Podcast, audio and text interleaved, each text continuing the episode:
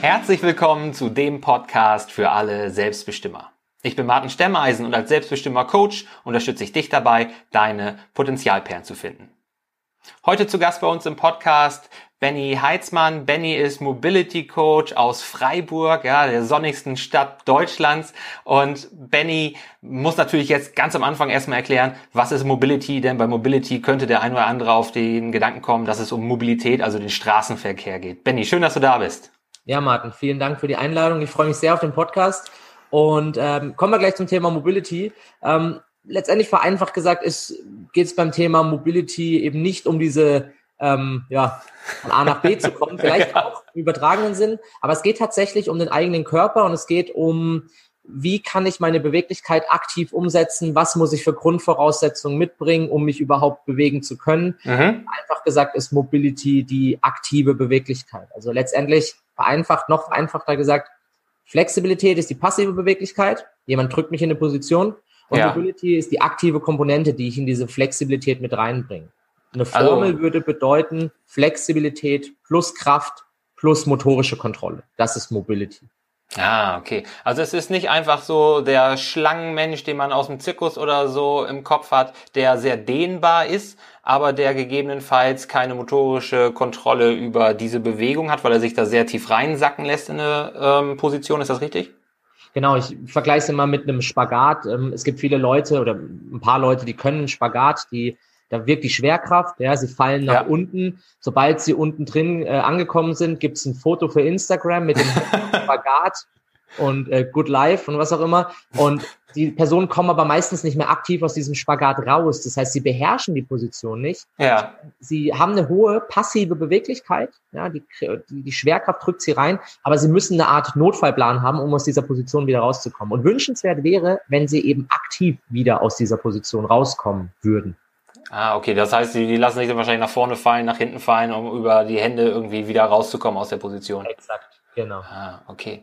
Und du bist also Mobility Coach. Ähm, das ist jetzt ja kein Lehrberuf und ähm, soweit ich weiß, gibt es auch kein Studium in die Richtung, sondern du hast Sportwissenschaften studiert, auch in Freiburg, meine ich? Korrekt. Ich habe äh, in Köln tatsächlich den Bachelor gemacht mit dem Schwerpunkt Sport und Leistung mhm. und den Master gemacht in äh, Gesundheitswissenschaften in Freiburg, in meiner Heimatstadt. Und ähm, hast du dann schon im Studium dich in diese Richtung bewegt? Hast du dich in diese Richtung orientiert? Gesagt, alles klar, Beweglichkeit beziehungsweise Mobility, wir haben ja eben gehört, das ist nicht nur die passive Beweglichkeit, das ist so mein Thema. Ging das schon im Studium in die Richtung? Also der ganze Mobility-Weg hat für mich eigentlich mit einer Verletzung angefangen am eigenen Körper. Ich habe mich schwer an der Schulter verletzt im Kraftraum ah. an der Uni ja. Und ähm, bis dahin hatte ich nichts am Hut mit Thema Beweglichkeit. Ich war der klassische, ich will nicht sagen Pumper, ähm, das ist immer negativ behaftet, aber ich war tatsächlich jemand, der einfach sehr viel Wert gelegt hat auf körperliche Ästhetik durch Krafttraining, wenig ja. Ausdauertraining gemacht, ähm, parallel Fußball gespielt und Thema Beweglichkeit war eher so immer Randthema. Und dann habe ich mich eben schwer an der Schulter verletzt und über diese ganze Misere über Physiotherapie, die mich nicht wirklich vorangebracht hat, über Arztbesuche, über, ich habe wirklich fast alles durchgemacht. Die Therapie hat nicht so wirklich angeschlagen für meine mhm. Schule.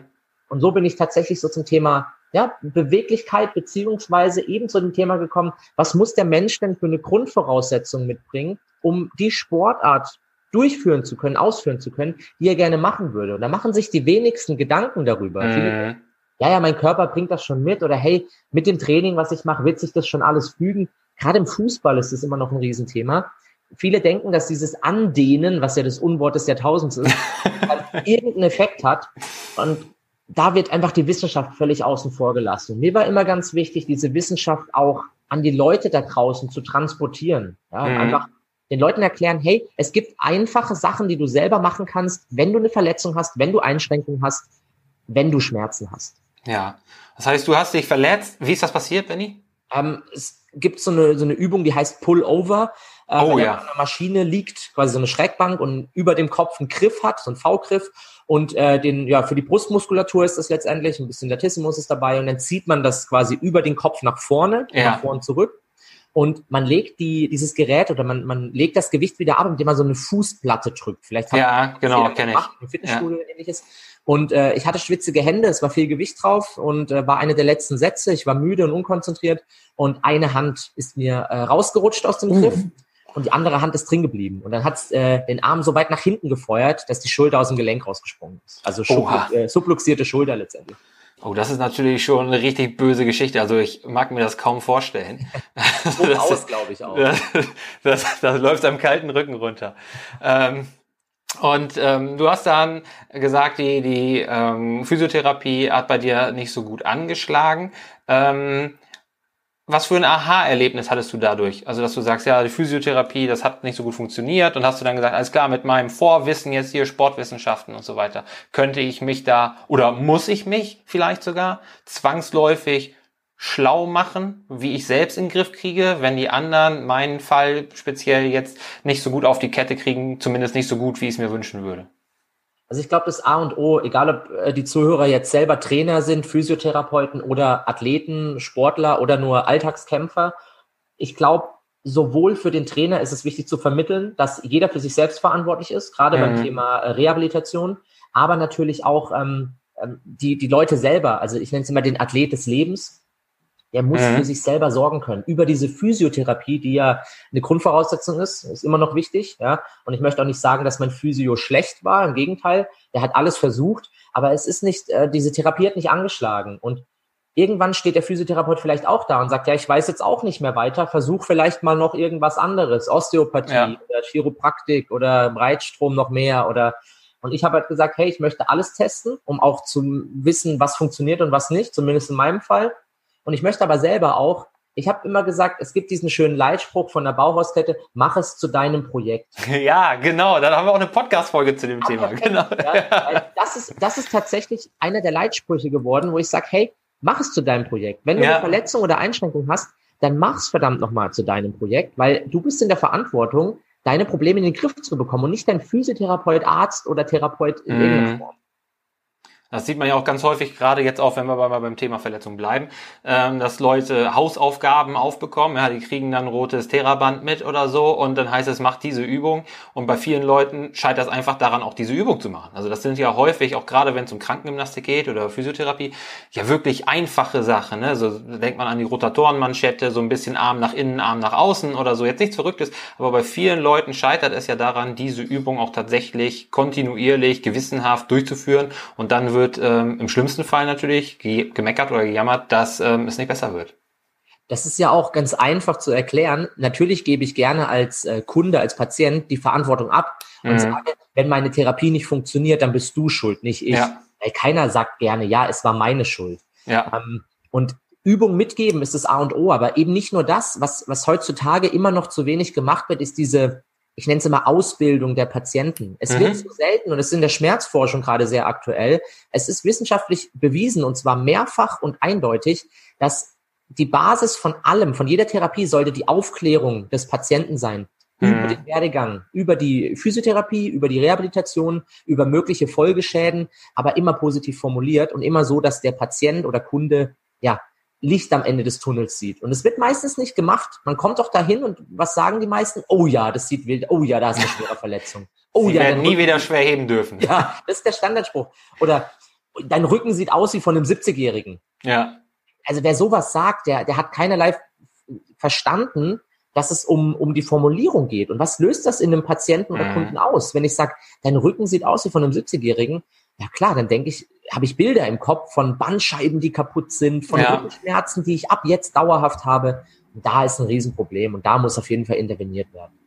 Das finde ich ganz wichtig, weil das kann man halt auch ähm, von dem deinem speziellen Bereich natürlich auch loslösen, auf andere Bereiche übertragen. Auch wenn wir mit Leuten arbeiten, Menschen coachen, wenn es darum geht, dass sie ihr Leben, ähm, dass sie ihrem, ihrem Leben einen Polarstern mehr oder weniger verleihen, dem sie nacheifern sollen. Also es geht ganz klar darum, was für Begriffe benutze ich, wie formuliere ich, weil die Geschichten, die wir uns regelmäßig selber erzählen und was wir immer wieder für uns wiederholen, das wird auch irgendwann Realität in unserem Kopf zumindest. Und äh, auch wenn du sagst, äh, sie haben Rücken Rücken wie ein 70-Jähriger, dann bilden die Leute sich im schlimmsten Fall am nächsten Morgen die Rückenschmerzen ein und gehen in Schonhaltung, die sie vielleicht gar nicht einnehmen würden, wenn sie ähm, ermuntert würden und eine positive Prognose oder zumindest ein Licht am Ende des Tunnels sehen würden. Siehst du das auch so? Absolut richtig. Vor allem, wenn ich meinem äh, Kunden sage, mein, ich, ich mag das Wort Patient nicht, weil Patient klingt immer so negativ. Ich sage Kunde. Ja.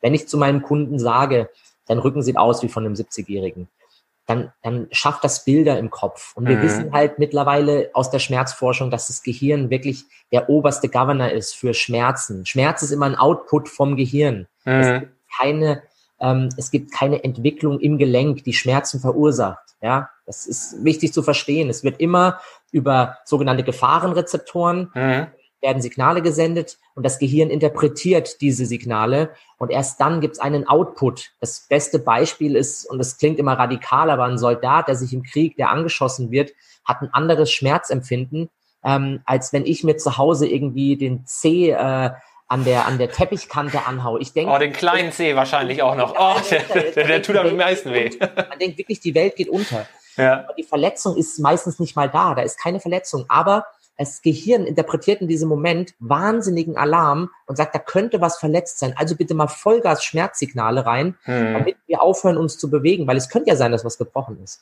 Aber ja. innerhalb von, keine Ahnung, einer Minute, oh, es ist gar nicht so schlimm, es hat jetzt nur kurz wehgetan. Und das ist das beste Beispiel, dass dieser Schmerz vom Gehirn als Warnung suggeriert wird. Und wenn das Gehirn dann verstanden hat, oh, da ist ja gar nichts passiert, dann kann ich das Schmerzsystem wieder runterfahren. Hm.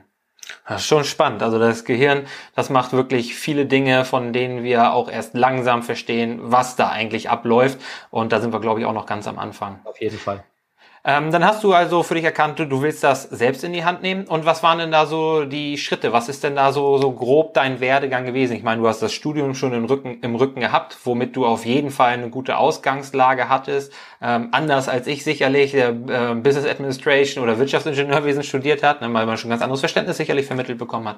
Aber wie ist das dann für dich weitergegangen? Ich habe deine Entwicklung und deine Arbeit auch in den letzten Jahren verfolgt, weil wir haben uns vor über sechs Jahren mal persönlich getroffen und so und ich bin da dran geblieben, was Benny so treibt ähm, und habe auch das Gefühl gehabt, dass das hat sich sehr verändert von deinen Anfängen.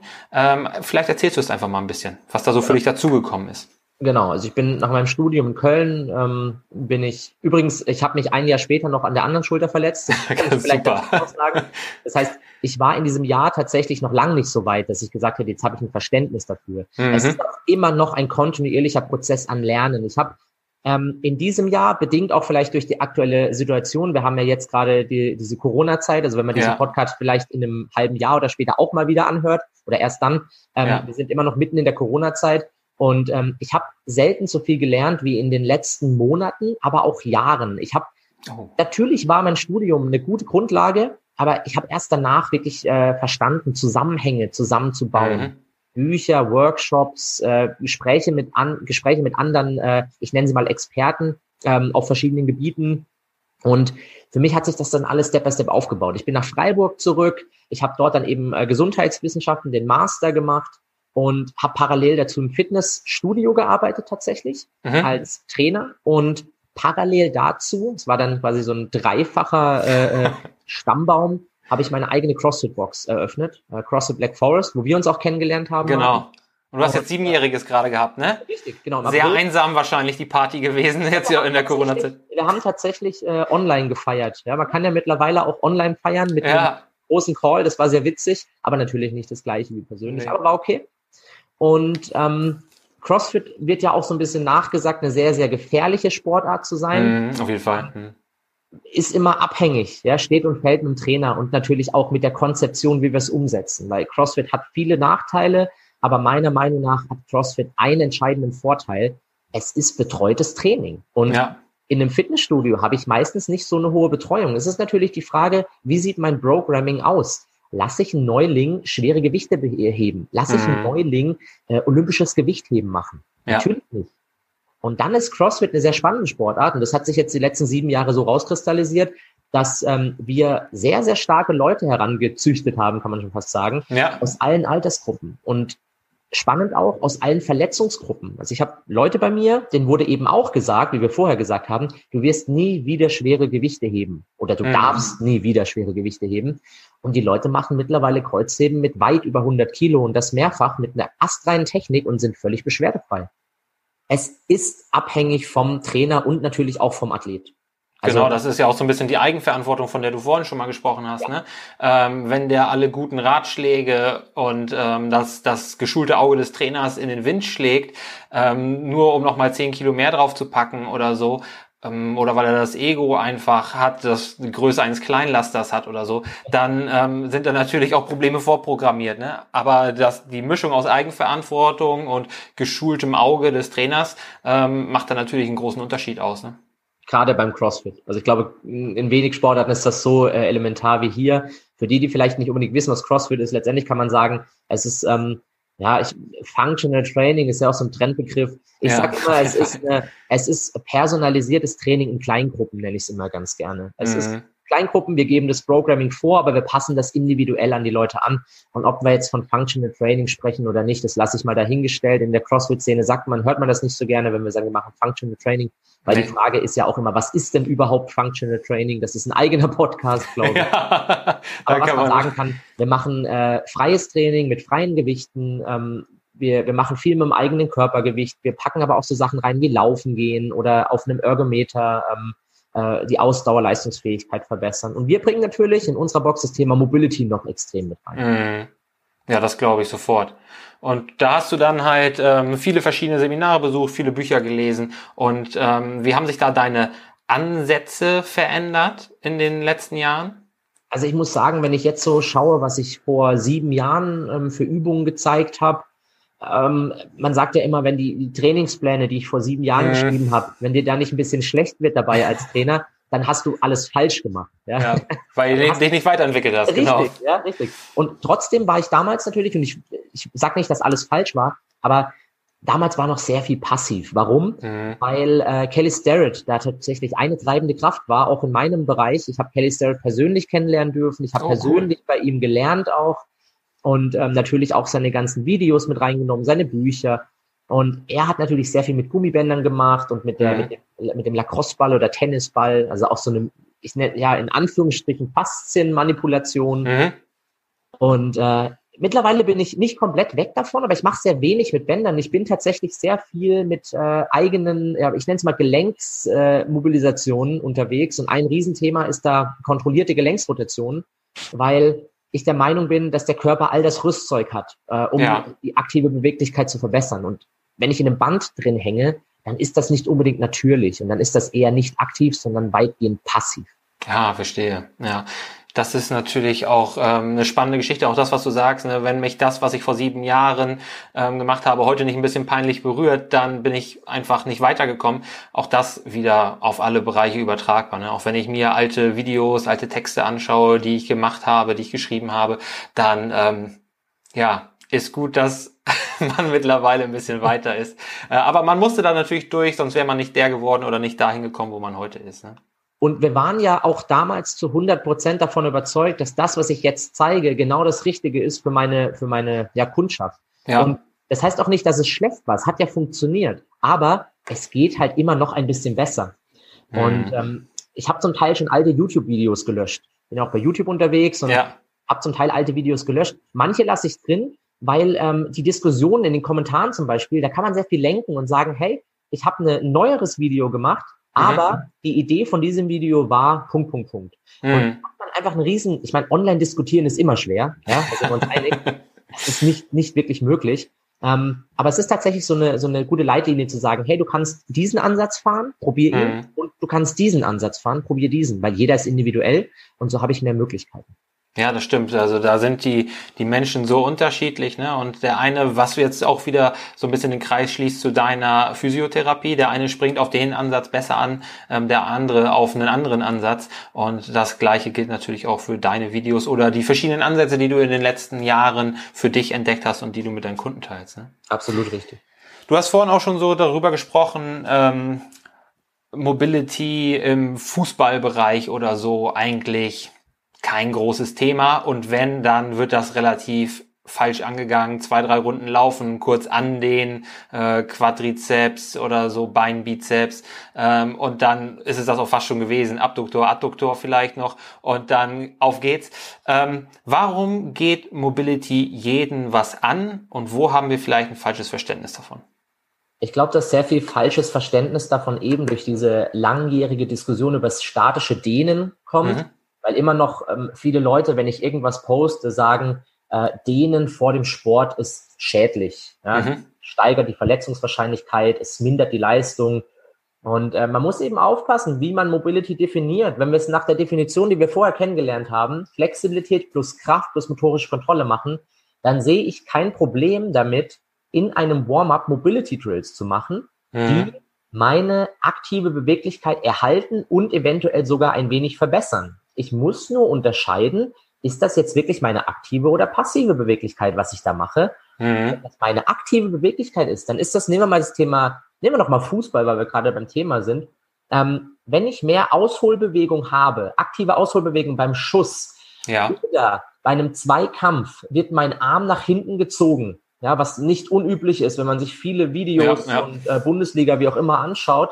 Wenn ich in Position gebracht werde, die ich aktiv kontrollieren kann, dann ist meine Verletzungswahrscheinlichkeit bewiesenermaßen reduziert. Mhm. Aber einfach nur flexibel bin und ähm, passiv in eine Position gezogen werde und dann aber versuche, das aktiv zu kontrollieren, dann sind Verletzungen nicht unwahrscheinlich. Ja, ja. Die meisten Verletzungen beim Fußball passieren ohne Gegnereinwirkung und meistens in Positionen oder eigentlich immer in Positionen, die eben vorher meist nicht aktiv trainiert wurden. Richtungswechsel zum Beispiel werden immer im, ich nenne es mal, in einem sicheren Bewegungsradius trainiert. Mhm. Es würde aber Sinn machen, den Athleten, und äh, ich bin froh, in der Bundesliga mittlerweile angekommen zu sein, damit sogar, ähm, ich erkläre meinen Athleten und ich, ich trainiere meine Athleten so, dass ich sie in schwierigen Positionen äh, diese Position im Training kontrollieren lasse, zum Beispiel durch isometrische Anspannung oder durch exzentrisches Krafttraining, also abbremsendes Krafttraining, mhm. weil die Chance sehr groß ist, dass sie in einem Spiel oder auch im Training mal in diese Position kommen.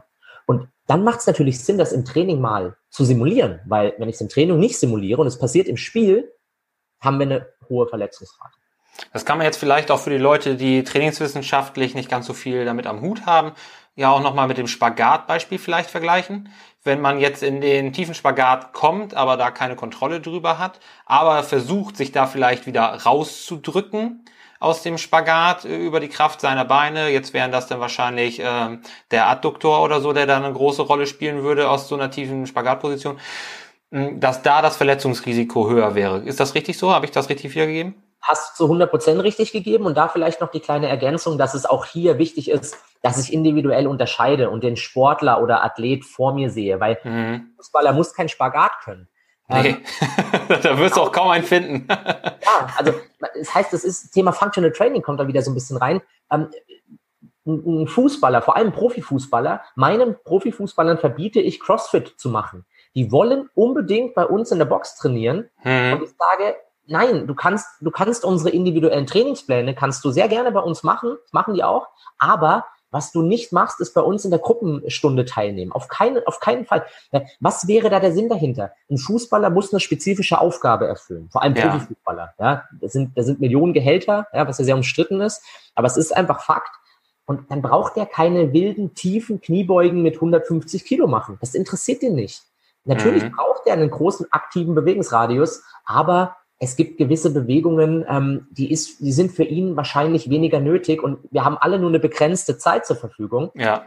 Und Regenerationskapazität. Auch noch, genau. Die trainieren zum Teil zweimal am Tag. Und es wird immer nachgesagt, sie trainieren nicht viel. Die trainieren viel, viel mehr als wir alle. das sei sicher. Und ähm, auch mit einem höheren Druck. Und da kommt Regenerationsfähigkeit mit rein und äh, psychische Komponente. Deswegen ist es ganz wichtig, hier auch individuell zu unterscheiden von Athlet zu Athlet.